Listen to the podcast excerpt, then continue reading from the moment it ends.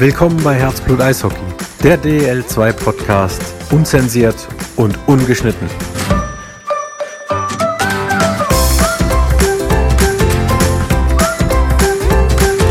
Ja, herzlich willkommen, liebe Eishockey-Freunde nach der Sommerpause bei Herzblut Eishockey, der DEL2 Podcast. Wir sind zurück, wir sind zu dritt wieder da. Erstmal einen wunderschönen guten Abend, Thomas und Denise. Guten Abend. Servus, Gude und Hallo aus Odomein, Österreich. Und äh, riecht ihr das auch? Also ich weiß nicht, das ist so eine Mischung aus. Schweiß? Es riecht, es, nein, es, es ist so eine Mischung aus, es riecht nach Eis, also Vorbereitungszeit. Und jetzt kommt dein Schweiß, also nicht deiner, sondern der Angstschweiß. Der ein oder andere Club ist nicht ganz so gut, während sich äh, Felix wegbäumelt. Aus der Vorbereitung äh, gestartet. Ich muss gleich mal für ihn übernehmen. Äh, nichtsdestotrotz haben wir uns schon mal das ein oder andere überlegt, wie wir euch ähm, mitnehmen zur Saisonvorbereitung light. Felix, geht's wieder? Ja, liebe Zuhörer, es tut mir jetzt unfassbar leid, aber der, der Kommentar der, von Denise, der hat mich jetzt gerade komplett mal aus dem Konzept gebracht.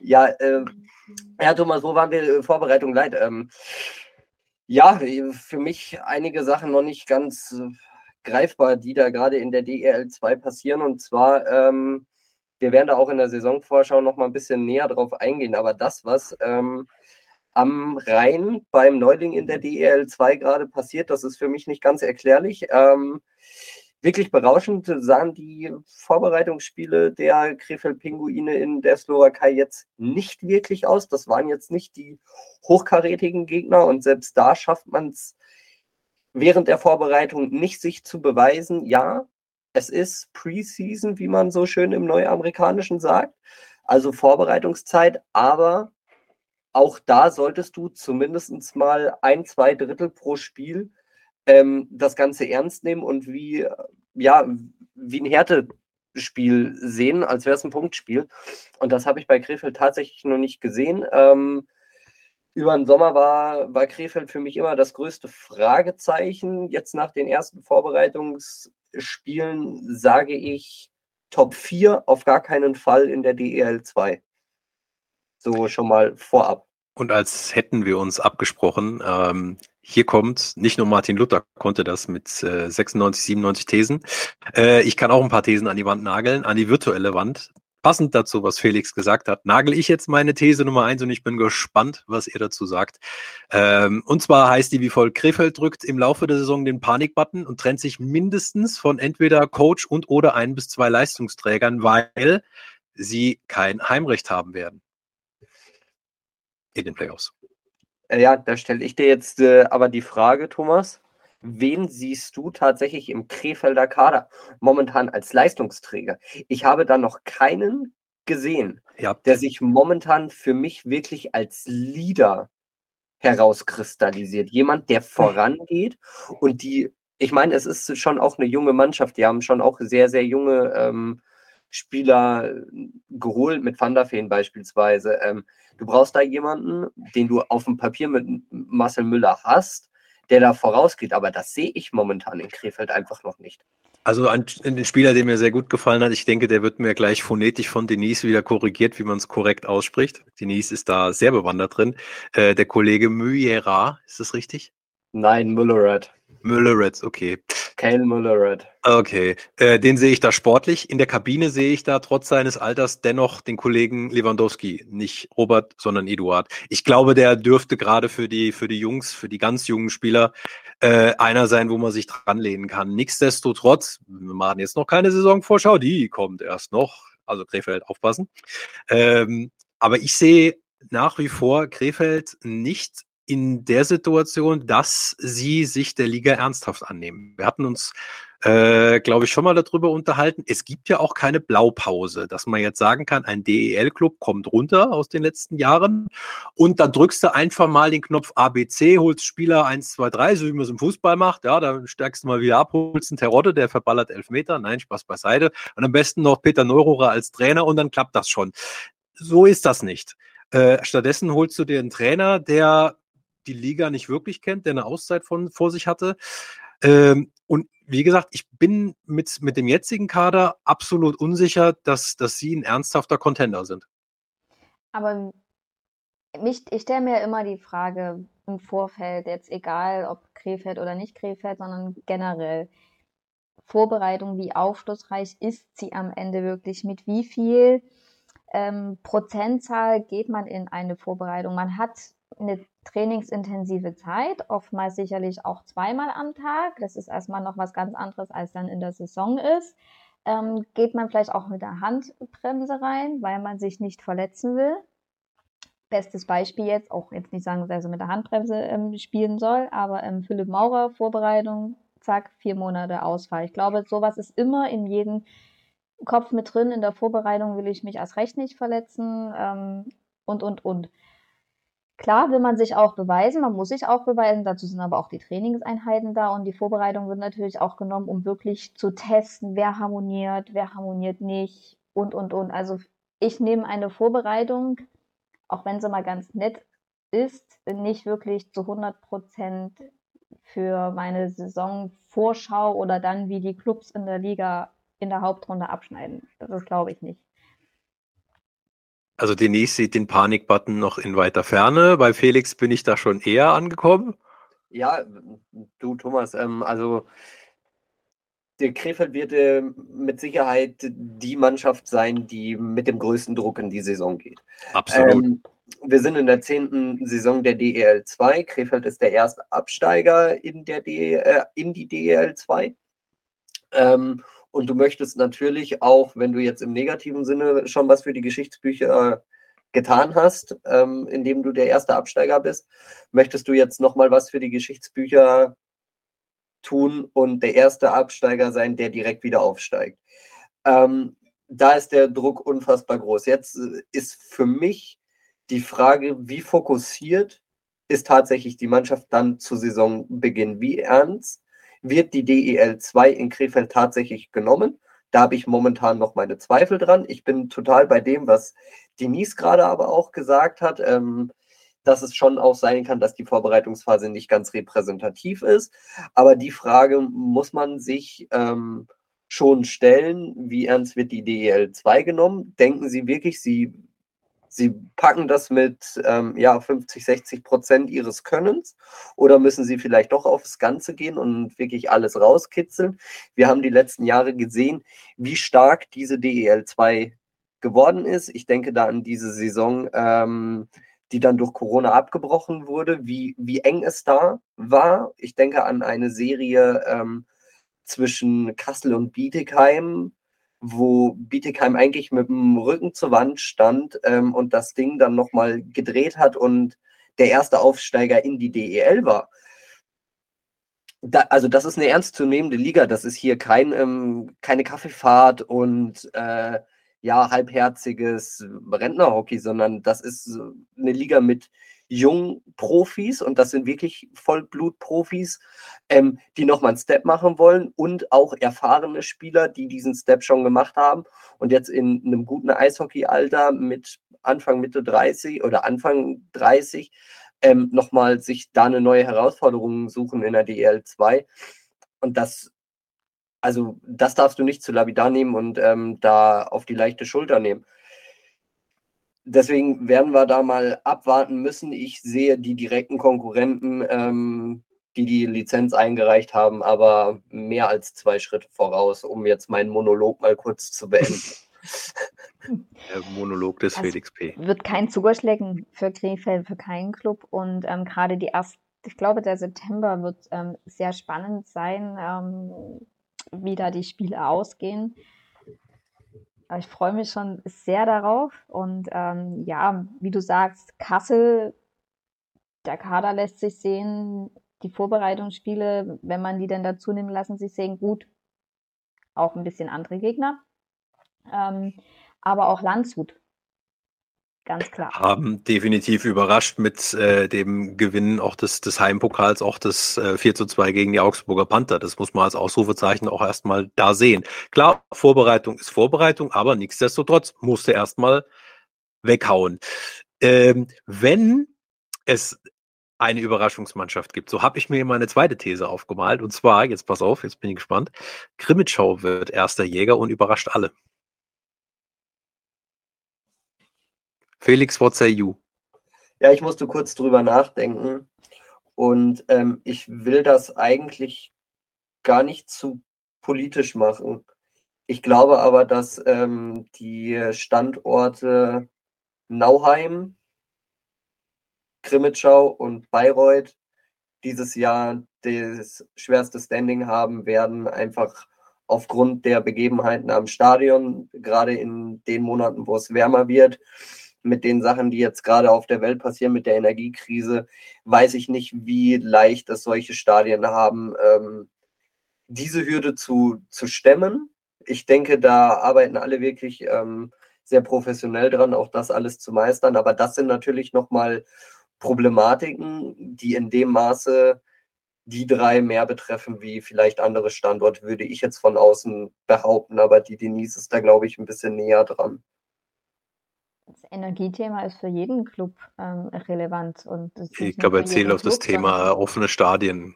ja, gerade, gerade im September. Für den, für den Hörer. Ähm, ja, klar, wenn es warm ist und ähm, man kennt das im September noch, wenn dann so der Nebel über die Eisflächen ist, das kennt man schon, aber nichtsdestotrotz ist das Energiethema ähm, generell. Man spielt aber nicht nur im September, sondern es geht über viele Monate. Und ähm, die werden alles tun, ähm, den Profibetrieb und den Spielbetrieb aufrechtzuerhalten. Ich glaube, da gibt es ähm, schon Lösungen, aber auch für die Zunhallen gibt es dann Sachen. Dann können keine Türen, dürfen nicht offen stehen. Ne? Das sind so, manchmal mhm. denkt man gar nicht dran und dann geht man vorbei, ist die Tür offen. Ne? Ist ja auch Kunsteisstadion im Sahnpark. Nichtsdestotrotz, äh, warum habe ich sie als ersten äh, ähm, Anwärter auf Verfolger Nummer eins? Wir sagen jetzt natürlich nicht, wer die, der Überflieger wird. Ähm, stabile Defensive gewinnt nun mal einen Titel. Ist nun mal so. Alte Sportlerweisheit. Eine gute Abwehr hatten sie schon letzte Saison. Äh, natürlich ist es derbe, wenn du Luka Gratschner ersetzen musst. Das haben sie aber relativ geräuschlos gemacht, wie ich finde. Mit Ilya Sharipov auch jemanden geholt, der die Liga gut kennt und der auch schon bewiesen hat, dass er da eine Verstärkung sein kann, wenn man bedingungslos auf ihn setzt. Das war ja in Nürnberg nicht wirklich der Fall. Äh, und jetzt äh, haben sie ein paar Finnen geholt. Denise, da bist du wieder die Fachfrau für das Thema Finnen.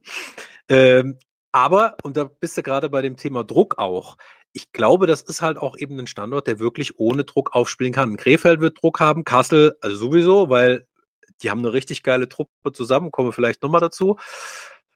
Während hier, äh, denke ich mal, relativ kontinuierlich weitergearbeitet werden kann. Zu deiner Defensiv-Erörterung. Ähm, ja. Also Stand jetzt haben die Eispiraten Grimmitschau sieben Verteidiger. Ja. Ja, kann man jetzt erstmal sagen, reicht. Meines Erachtens ist das zu dünn. Du, wir haben immer noch, Corona ist immer noch ein Thema. Und das, Corona wird uns auch diese Saison weiterhin begleiten. Da bin ich ähm, felsenfest von überzeugt. Und du hast dann die normalen Verletzungsmöglichkeiten. Und dann sieben Verteidiger. Ja, ein bisschen dünn für mich aber ich lasse mich gerne dann ähm, ab Mitte September eines Besseren belehren. Natürlich erstmal auf dem Papier die sieben Verteidiger, die draufstehen, mit denen kannst du definitiv konkurrenzfähig in die Saison starten. Da gebe ich dir recht. Aber auf Dauer wird es auch dieses Jahr wieder ein Faktor sein, dass die Mannschaft mit dem breitesten Kader am konkurrenzfähigsten sein wird. Oh, meine, meine, ja, meine, ist meine These. Da sind wir bei meiner dritten These. Ähm, wegen diesem Thema breiter Kader und einen relativ schmalen Kader haben aktuell noch die Heilbronner Falken, äh, weil sie auch meines Erachtens zu stark noch auf das Thema Förderlizenzspieler setzen. Ähm, glaube ich, dass bei Heilbronn ein kleiner Einbruch kommt und sie sogar gegen die Playdowns kämpfen müssen. Bold, bold Prediction. Machen wir eigentlich schon die Saisonvorschau? Nee, nee, nee, nee. Das sind, äh, das sind die ganz, das sind die ganz, ganz äh, schweren Thesen. Das ist, das ist jetzt fast zwei Monate kein Podcast gehabt und das ja. hat sich beim Thomas jetzt alles so angestaut ja. und das geht jetzt, pam, das pam, jetzt raus. eins nach dem anderen raus. Ja. Das sind die Dinge, die mich beschäftigen. Verstehst du? Das ist ähm, auch gut. ja. sich die DL2 beschäftigt. Ja, aber äh, tatsächlich, Thomas, ich, ich glaube nicht, dass ähm, Heilbronn auch nur ansatzweise irgendwo Richtung Playdown schaut. Ähm, das das glaube ich nicht. Ähm, das ist in den letzten Jahren mit der Kooperation mit Mannheim mehr als gut gegangen und das wird auch diese Saison gut gehen. Punkt.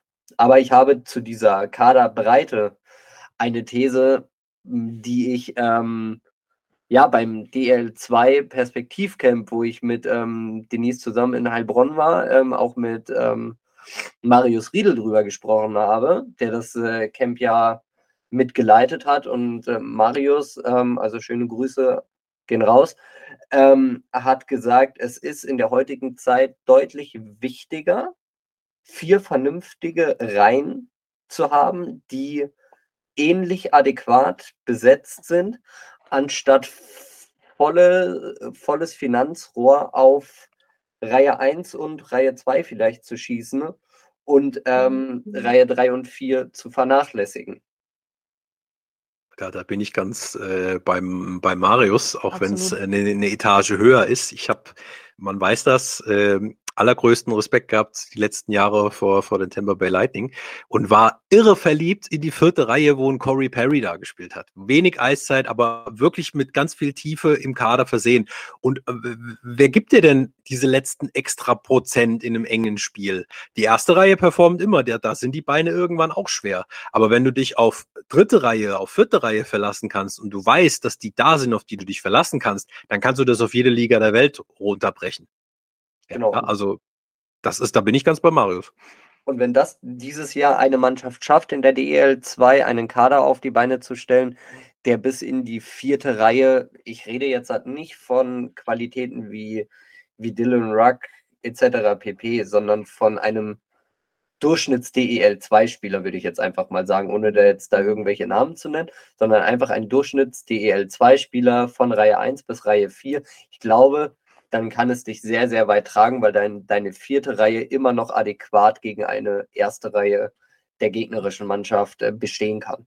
Absolut, da bin ich ganz bei dir. Die Chance ist ja groß, ähm, wenn man so aufgestellt ist, auch dass ein starkes Teamgefühl da ist. Weil ja. ähm, jeder fühlt sich gleich, ja. wenn man das jetzt ein bisschen pauschal sagt. Und ähm, dann springt auch jeder meistens für den anderen ein und kann den anderen dort ersetzen, wenn da was ist. Und das kann auch nochmal pushen. Ich glaube, das ist mal noch so eine psychologische ähm, Sichtweise dazu. Absolut. Kann man nur festhalten, Marius, den Trainerjob hast du zurecht bekommen. Ähm, Aber hast, uns gesagt, da fehlen. Ja, na, selbstverständlich. Also, Total. kann's ja, kann sich ja anstrengen, steigt auf, dann ist er nächste Saison wieder im Podcast zu Gast. Verstehst du? Ja, aber dann kann ich nicht mehr mit ihm über U21 Förderspieler ja, diskutieren. Das ist wohl wahr. Aber wenn wir jetzt gerade bei Marius Riedel kurz sind, Denise, ähm, magst du vielleicht noch äh, zwei, drei Sätze zum diesjährigen Perspektivcamp verlieren, wo wir uns ja auch getroffen haben?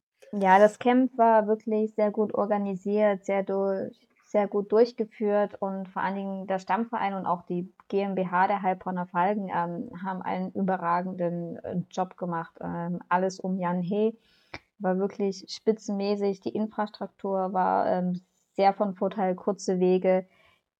Die 48 Teilnehmer und auch ein Mädchen war dabei, habe ich mich sehr gefreut als, als, als Torhüterin.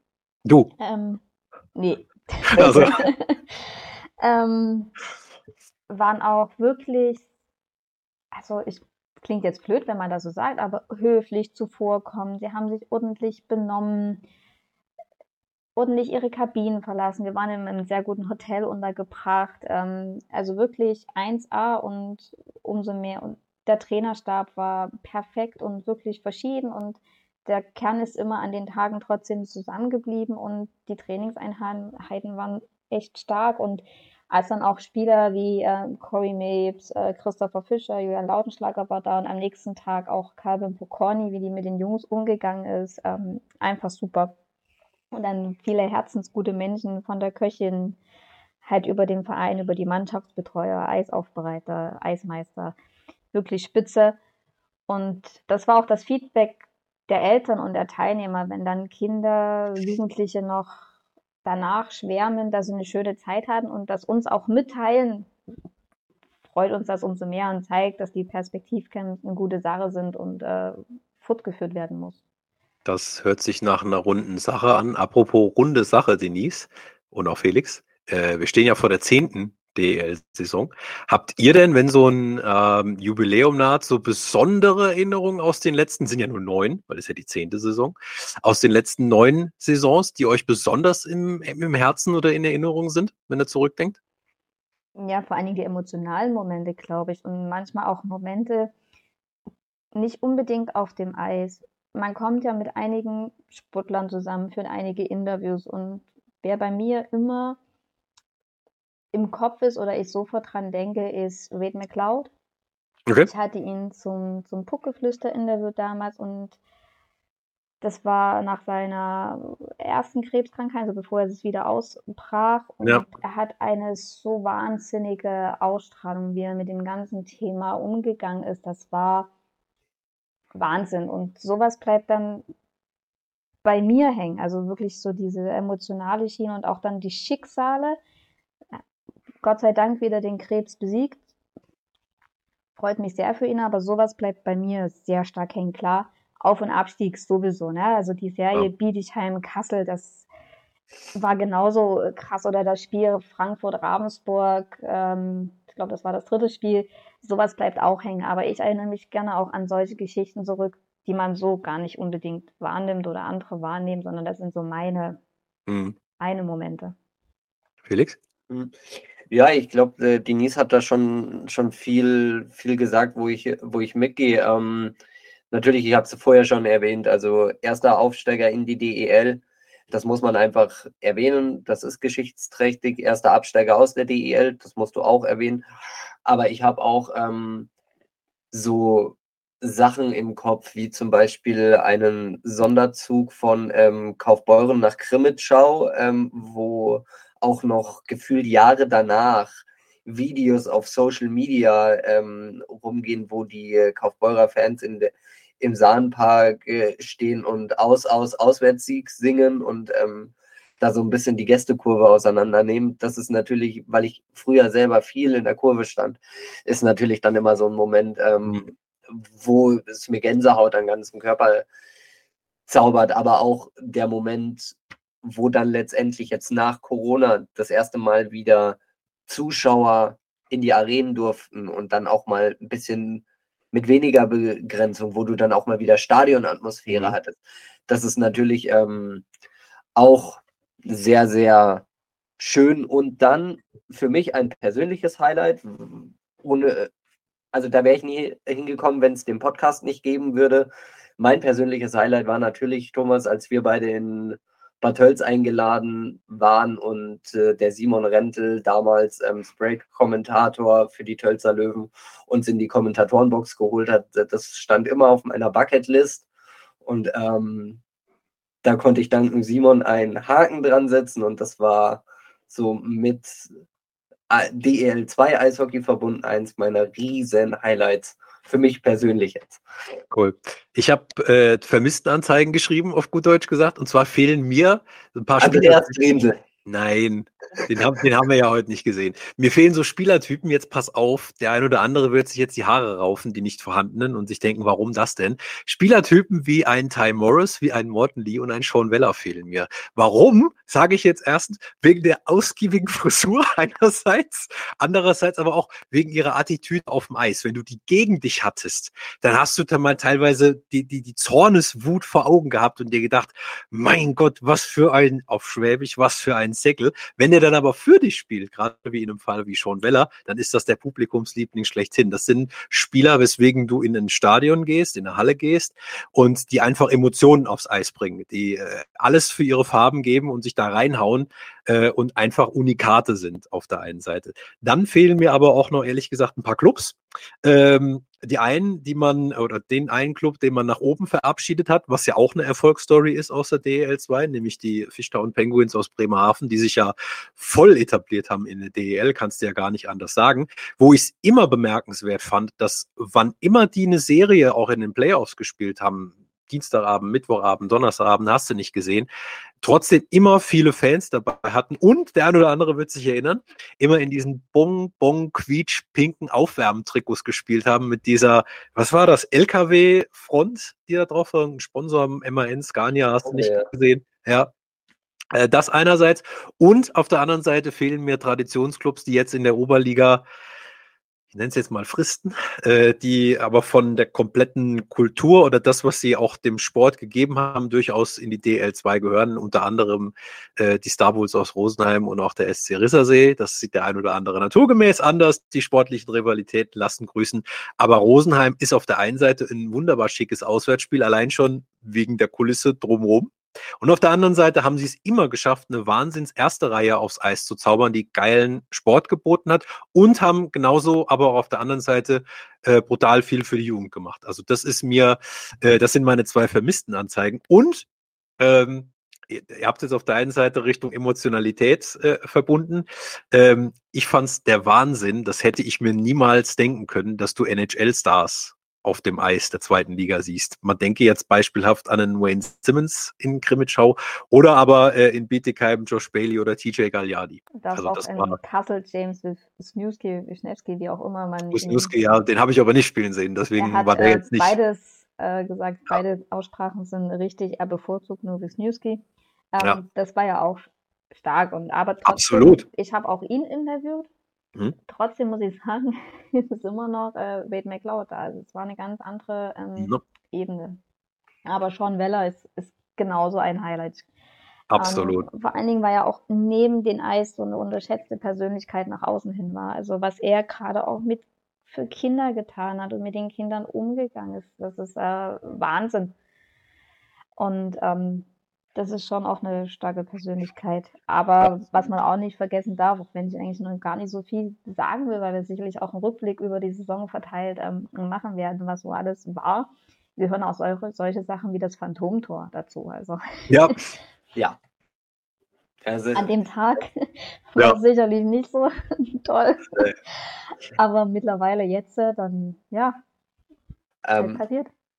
Ja, aber man muss sagen, bei dem Phantomtor, wir waren in der Eishockeywelt in aller Munde, die DEL 2.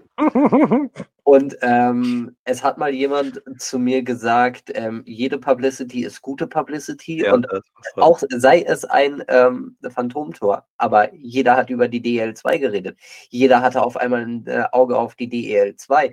Und ob das jetzt ein Phantomtor war oder nicht oder warum, wieso, aber sie haben alle auf die DL2 geschaut und das ist das beste Marketing, was dir passieren kann. Das ist genauso wie wenn irgendjemand ein Lied aus den Charts verbieten möchte. Ich stimme es jetzt nicht an, aber jeder, der jetzt draußen einen Ohrwurm hat, gern geschehen. Ähm, genauso muss es laufen. Und zu dem Typ Sean Weller äh, stelle ich mir einfach nur die Frage, ja, Thomas, wir vermissen diese Typen, aber warum werden solche Persönlichkeiten gerade im deutschen Eishockey immer weniger.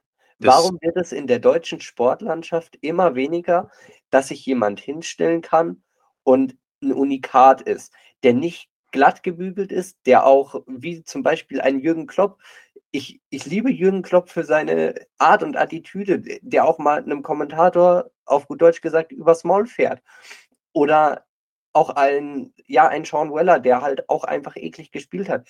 Diese Spieler werden immer weniger, weil das meines Erachtens in Deutschland aber auch nicht mehr gewünscht wird von tatsächlich den Leuten, die sich so ein bisschen um den Außenauftritt fürchten. Aber der Fan will solche Spieler bevor wir jetzt ins Sozialpolitische gehen, äh, es ist ja nicht nur ein Eishockey-Problem, das hast du richtig gesagt. Also da kannst du alle anderen Sportarten auch durchgehen. Äh, es, es, es fehlen generell äh, Typen so, aber auch welche, die sich einer Rolle bewusst doch annehmen. Ja, also welche, die vielleicht im Privaten gar nicht so sind, aber auf dem Eis halt eben so eine Attitüde dir geben, dass du einen Mehrwert hast. Das ist halt im Moment nicht mehr gerade, sage ich jetzt mal, äh, gesellschaftsfähig oder gesellschaftsmehrheitsfähig, sagen wir es mal so. Äh, das ist so ein, so ein Zeichen der Zeit auf der einen Seite. Das kann sich aber auch in ein paar Jahren auch genauso gut wieder ändern. Also manchmal kommt die auch einfach vom Himmel gefallen und dann ist so eine Type einfach da. Ja, Wissen wir ich, vielleicht noch gar nicht. Aber ich finde tatsächlich, äh, ich habe da zu dem einen oder anderen mhm. ähm, privat auch Kontakt, wo ich sage, genauso wie du jetzt mit mir redest, wäre es eigentlich wichtig, dass man auch in der Öffentlichkeit Ja, redet. Dass absolut. man einfach mal Kante zeigt. Und wenn das jetzt gegen die DEL 2 geht oder gegen die DEL oder meines, äh, meinetwegen auch gegen den DEB, dann muss man sich da halt hinstellen und das mal sagen und dann aber auch zu seiner, zu seiner Meinung stehen und das Ganze halt dann auch einfach mal konstruktiv in die Hand nehmen. Aber das alles von Pressesprechern, also Denise, das ist jetzt gar nicht auf, auf dich bezogen, aber ich kenne ja doch den einen oder anderen auch. Ähm, es wird halt viel von den Pressesprechern direkt äh, glatt äh, gebügelt oder gleich mundtot gemacht, dass das gar nicht erst irgendwie in die Öffentlichkeit tritt. Ähm, das finde ich halt, ja, schade. Schade, würde ich es jetzt einfach nur formulieren. Teilweise kann ich dir zustimmen, teilweise auch nicht. Und da kommt vielleicht auch der Pressesprecher in mir durch. Ähm, du musst trotzdem aufpassen, was du in der Emotionalität sagst, weil dann kannst du wirklich mal was sagen, was du vielleicht eine Stunde später selbst ohne irgendwelche anderen Personen nicht gesagt hättest. Das kann dich manchmal wirklich reinreißen. Perfektes Beispiel, Thomas Reis. Ähm, und wenn du dann deine Karrieren dadurch versaust oder dann bist du nicht mehr in der Nationalmannschaft und, und, und. Also ich kann dir nicht zu 100% zustimmen. Kann ich nicht. Ähm, und gerade wirklich die Emotionalität spielt da eine Riesenrolle. Und dann sollte man schon vorher nachdenken, nochmal Mhm. eine Stunde sacken lassen, vielleicht auch sich nochmal die Szene angucken mit Abstand und dann meinetwegen was sagen. Aber nicht eine Minute nach Spielende, weil das wird meistens wirklich um Murks. Wobei man ja sagen muss, das Emotionale in diesem Spiel kommt ja nicht zwingend durch Interviews raus. Also alles das, was wir gerade von äh, Spielern wie einem Morris, Lee oder Weller auch äh, gelobt oder geschätzt haben, das sind ja nicht die Worte, die sie nach dem Spiel gewählt haben, Nee. sondern einfach ihre Aktionen, ihre Attitüde auf dem Eis und sage jetzt mal deren Intensität und Liebe zum Spiel. Dafür muss ich kein Medienprofi sein. Dafür reicht es, wenn ich vollen Einsatz zeige. Warum Ja, und- Provokante auf dem Eis? Ja, natürlich. Und dann, äh, klar, das, wenn, wenn sie gegen dich spielen, dann sagst du, wie kann der nur? Was, was macht der da für einen Scheiß? Und, und habe ich alles schon gesehen. Wo dann plötzlich Spieler aufstehen und sagen, wenn der hier spielt, dann komme ich nicht mehr. Ein Spiel für die anderen Farben gemacht, jubelst du genau für den Spieler. Das ist genau das, wo du aber sagst, naja, da musst du als Mensch aber auch relativ viel wichtig machen, wenn du so ein im positiven Sinne Menschenfänger bist, dass du die allein durch deine Art auf deine Seite bringst. Das ist auch eine Leistung. Finde ich. Apropos Leistung, ähm, die zehnte Saison steht ja äh, davor und ohne, dass ich euch jetzt quasi von der Seite anschieße, wer, vielleicht weiß es ja auch der ein oder andere, wer ist denn der All-Time-Point-Leader? Wisst ihr das? Ich war neulich auf Oh, ich hab Prospect. geguckt. Könnte das Knackstedt sein? Nein, Nein. nein, nein, nein. Felix, Mir liegt es auf der Zunge, mir ich fällt gebe euch einen Tipp. Ich gebe euch einen Tipp. Der hat letzte Saison noch ein Jahr DEL spielen dürfen. Jetzt kommt's. Ratter, ratter, ratter. Soll ich es auflösen? Matt McKnight. All-Time-Point-Leader. Echt? Natürlich nur DL2, ESBG und Hackab Shore und hast du nicht gesehen, Traktorliga, Nee, wir alles reden nicht ja auch gespielt. über die DL2. Genau, das ist tatsächlich All-Time Points, Matt McKnight. Hatte ich auch nicht so auf dem Schirm, aber die Assists machen in dem Fall. Und jetzt kommt das noch überraschende, All-Time Goals. Was glaubt ihr? All-Time Goals. Also die meisten Tore in der DL2 für die Ja, ja, nicht, ja, ja, für die nicht anglophilen DL2 Podcast-Hörer. Da kommt er nicht drauf. Kommen Ich wir nicht drauf. Okay, da muss Nein. man ganz anders denken, wenn du sagst, wir kommen nicht drauf.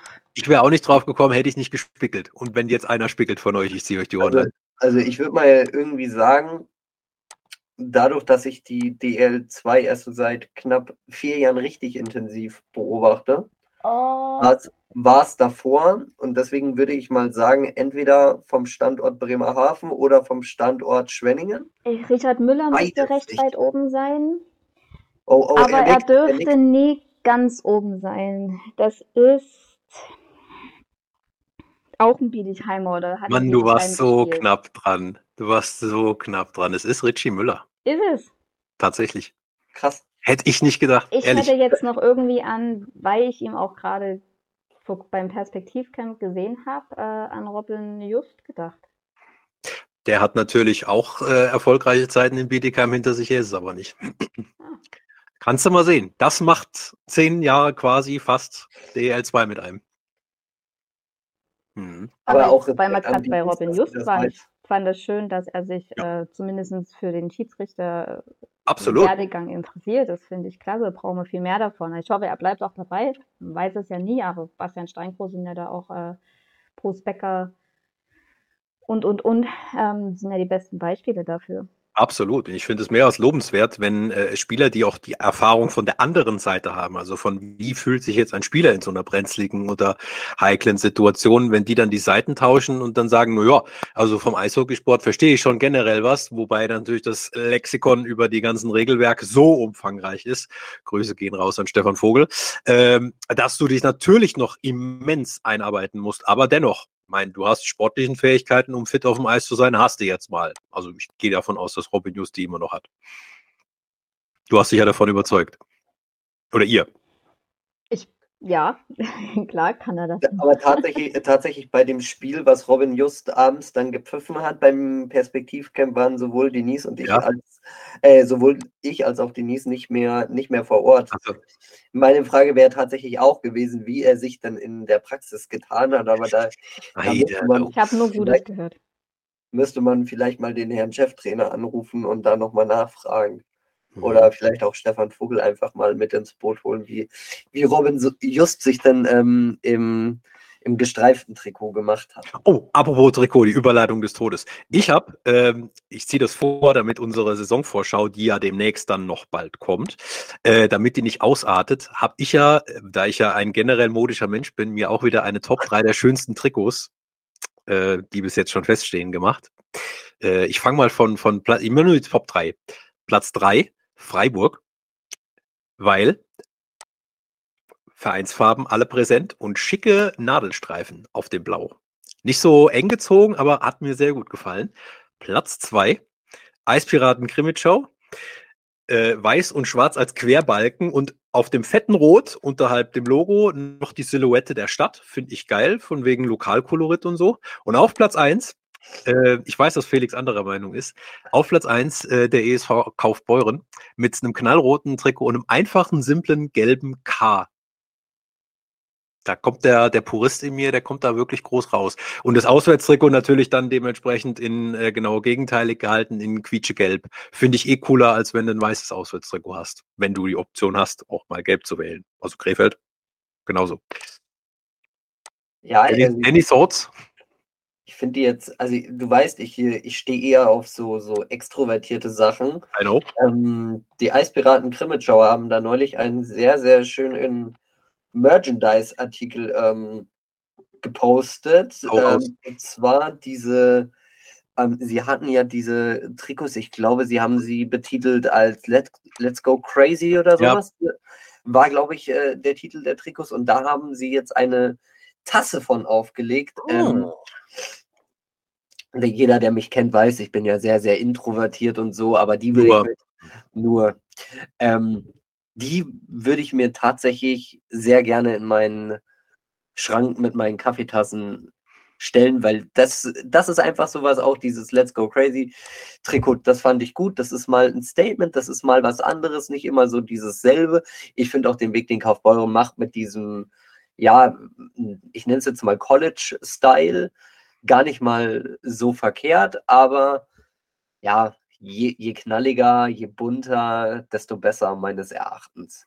Wobei, um da noch die Brücke zu ziehen zwischen äh, den letzten neun Jahren, äh, am Anfang habe ich das Trikot verteufelt. Hinterher, so retrospektiv, ist es das coolste Trikot in der zweiten Liga, was ich je gesehen habe. Felix, ich glaube, du weißt, was ich meine. Äh, nämlich dieses blau-rote, spacige Freiburg-Trikot, wo du gesagt hast, erst kriegst du, weißt du, das, das Playoff-Trikot war das mal, wo ja, es so genau. zickzack war und irgendwie so wie so ein Gamer-Trikot ausgesehen ja. hat. Keine Ahnung. Genau. Äh, wo ich erst gesagt habe, um Gottes Willen, da kriegst du Augenkrebs, je öfter du das siehst, äh, umso cooler fand ich das. Das war mal was komplett anderes. Also wenn ihr auch coole Trikots habt, die ihr nie vergessen werdet, äh, gebt uns ruhig mal Bescheid. Ja, schickt uns das mal. Ähm, vielleicht haben wir auch irgendwas äh, komplett vergessen. Was Oder Sondertrikots. Halloween, Weihnachten, was es nicht alles schon gab. Ja, aber die besten, also die coolsten ah, schon cool. sind teilweise schon so Playoff-Trikots. Also das, hm. weil da ist dann meistens auch so, ja, du verbindest halt was damit, ne? Ja, klar. Ich erinnere mich mal an, an ein äh, Halloween-Trikot in Bietigheim. Das war schwarz mit grünen Zombies auf so einem Friedhof drauf. Das, das war endcool. Ja, das ist Geschmackssache. Ja, wie immer. Wie so vieles. Wie so vieles. So, ähm, worüber wir noch gar nicht geredet haben, ähm, die Eisbären Regensburg.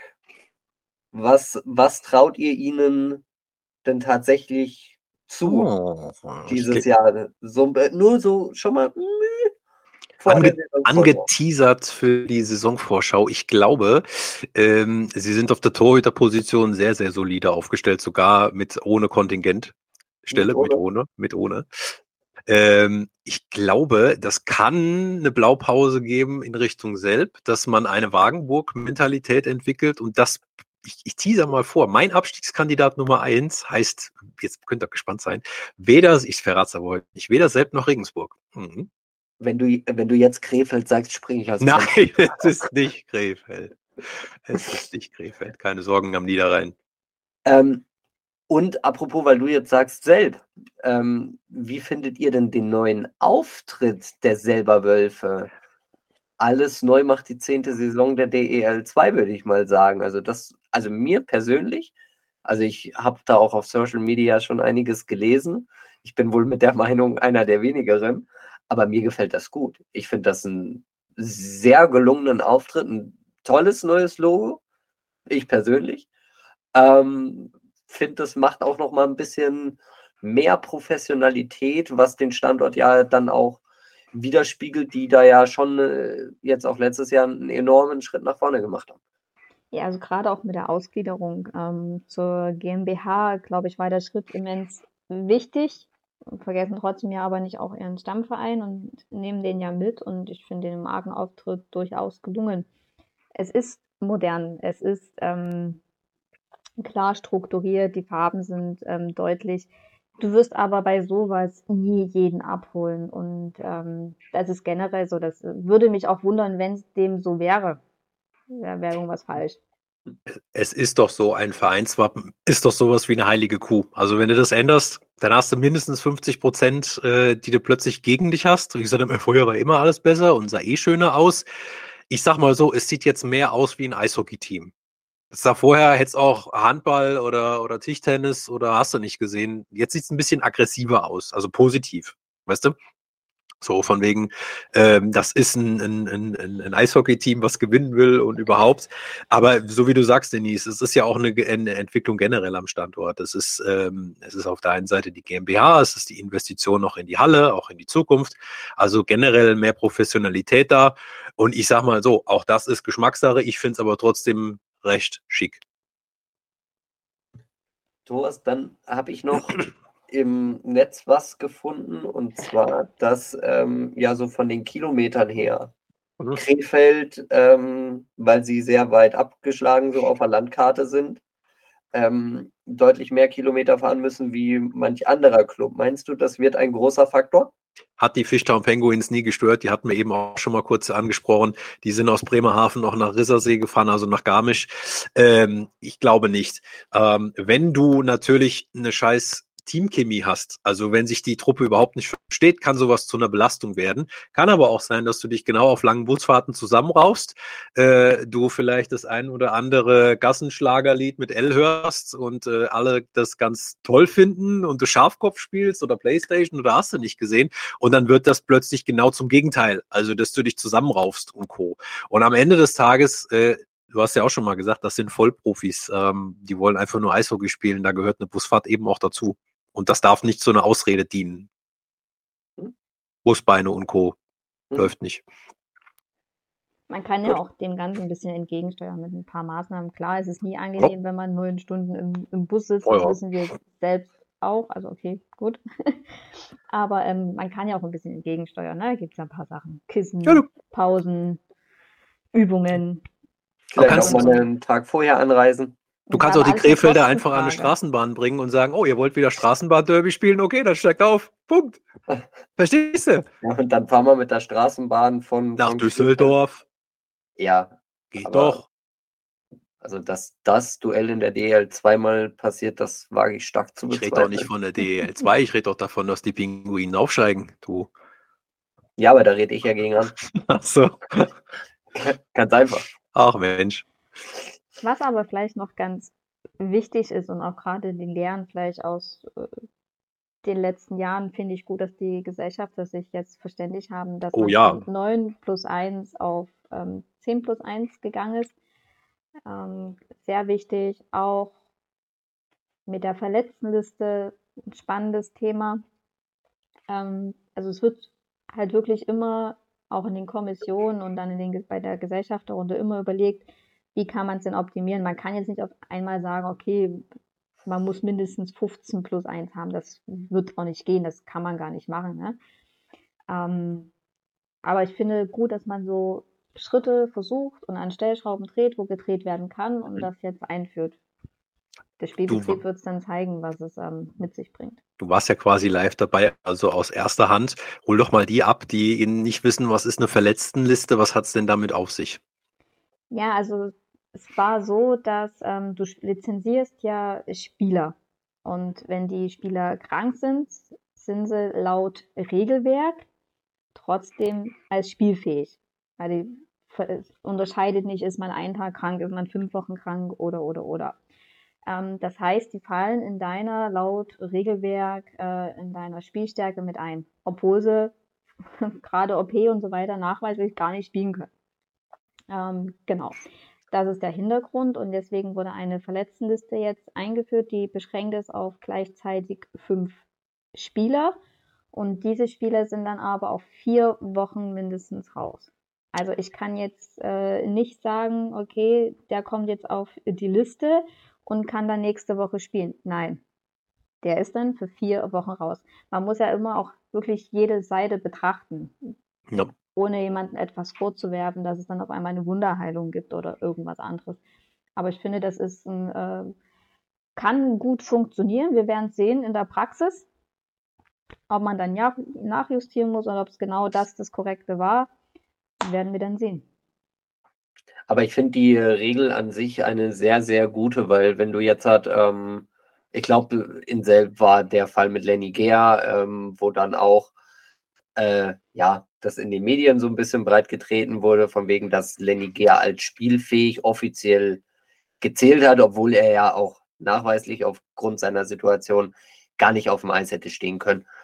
Ähm, ich finde das einen richtigen Weg, den die DL2 da geht. Ähm, nicht alles aus Amerika ist schlecht, zum Beispiel die Injury Reserve ähm, Liste ist eine sehr, sehr gute. Das finde ich sehr, sehr gut, dass die DL2 sich diese Eigenschaft so ein bisschen äh, mit rübergenommen hat und das äh, auf ihre Verhältnisse angepasst hat. Das finde ich klasse.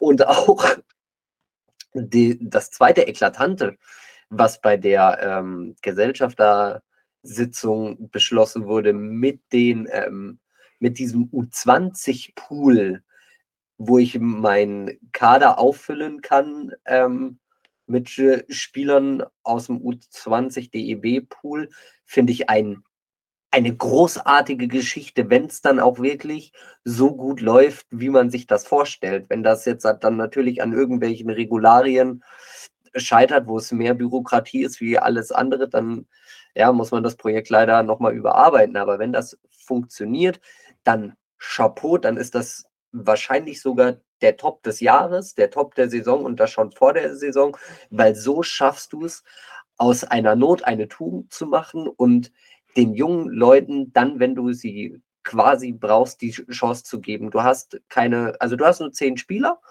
und jetzt sagt die DEL2, pass auf, oder es ist ein Zusammen, eine Zusammenkunft aus DEL, DEL2 und DEB. Jetzt sagen die drei Parteien, pass auf, wenn ihr unter 15 Spieler seid, dürft ihr euch für zwei Wochen jemanden aus diesem U20-Pool des DEBs rauspicken, der dann zwei Wochen bei euch ähm, mittrainiert und auch mitspielt. Und wenn das dann Früchte trägt und deswegen ein DNL-Spieler vielleicht ähm, die Chance kriegt, in einem DEL-Club oder DEL-2-Club Fuß zu fassen, ihm das eine Tür aufmacht und ich somit junge Spieler förder. Ja, was will ich mehr? Also gut ab. Perfekt. Ja, also bis zu einer Stärke von 15 darf dann aufgestockt werden. Also man kann da nicht auf einmal noch 16, 17, 18, das nicht aber bis zu einer Stärke auf 15 darf dann aufgestockt werden. Das ist natürlich jetzt erstens mal eine, eine konstruktive äh, Neuregelung, sage ich jetzt mal, wo man aus der Not eine Tugend macht und auch Jugendförderung betreibt. Und ähm, was ich auch finde, das ist ja jetzt sagen wir es mal so, proaktives Scouting. Was hast du denn sonst gemacht? Du hast vielleicht gesagt, ah, den und den Spieler aus der DNL, den habe ich auf dem Zettel. Dann fährst du durch halb Deutschland, guckst dir den Spieler an. So kannst du dir den, wo du vielleicht potenziell, kann natürlich sein, sagst, äh, ja, mit dem haben wir uns beschäftigt. Den holst du dir in dein Team. Der performt innerhalb deiner Mannschaft vor Ort und den kannst du dir so mal aus der Nähe angucken. So kann man das ja auch nochmal betrachten.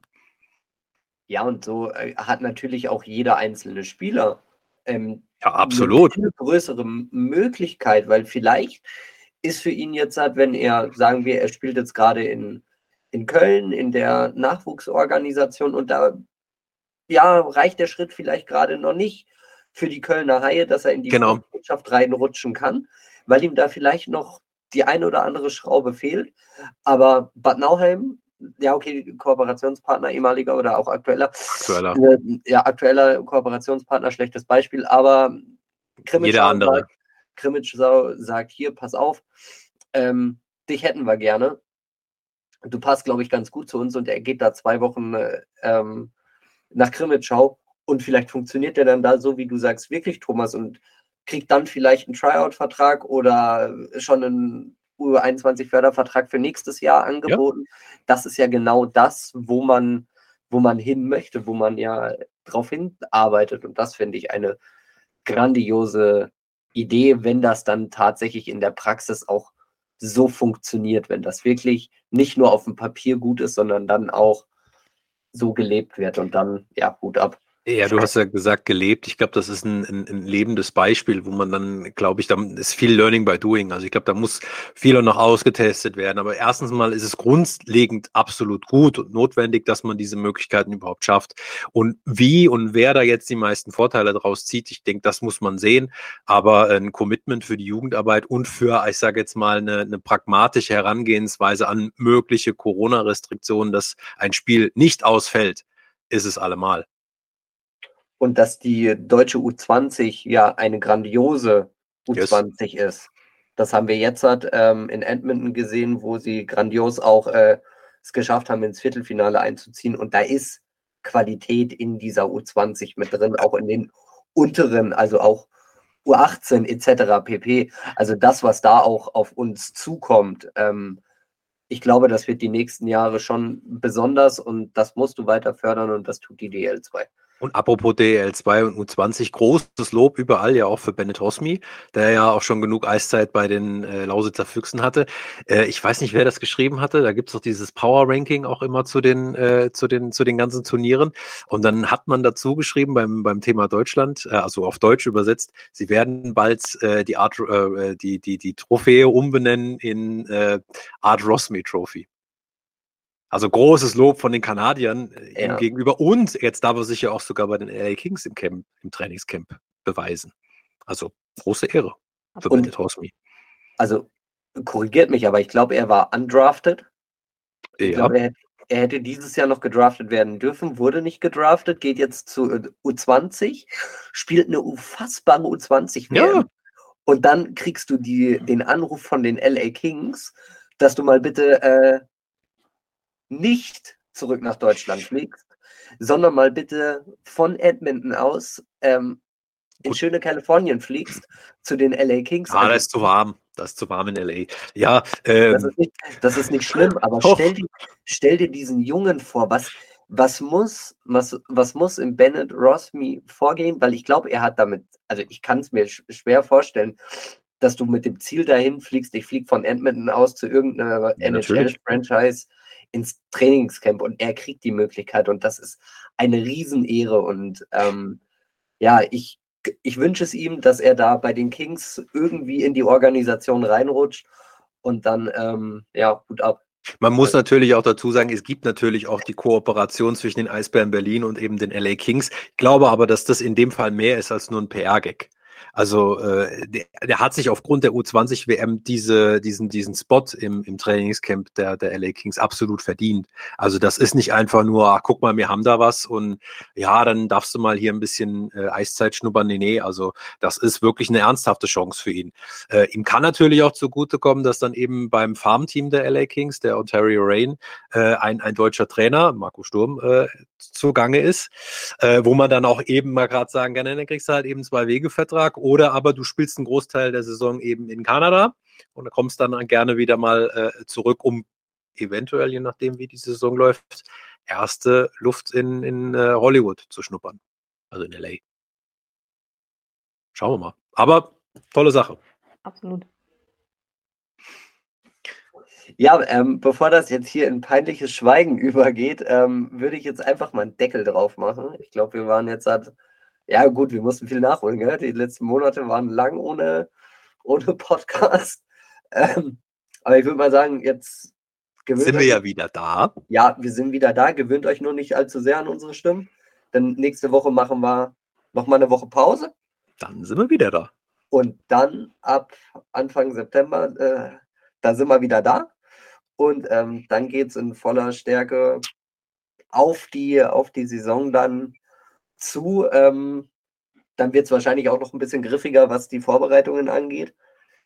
Auch Eventuelle Justierung noch an den Kadern. Dann sind sie relativ komplett und dann ist auch die Saisonvorschau am Start. Gut, ich glaube, die meisten sind relativ komplett. Ja. So war es zumindest in den Pressemitteilungen bei vielen, dass sie ihre Personalplanung abgeschlossen haben. Aber die werden sich ja mit, äh, mit Sicherheit alle immer noch hier den einen oder anderen Spot ähm, ja, freigelassen haben, wenn ein Free Agent aus der NHL dann doch ja, keinen ja, Vertrag genau. bekommt, dass sie dann da äh, wohlwollend dem einen Vertrag anbieten, ist ja eh klar. Schon James Bond wusste, sag niemals nie. Genau. In diesem Sinne. Einen wunderschönen guten Abend, eine schöne Woche und dann bis in zwei Wochen. Macht es gut. Ciao. Ciao. Ciao.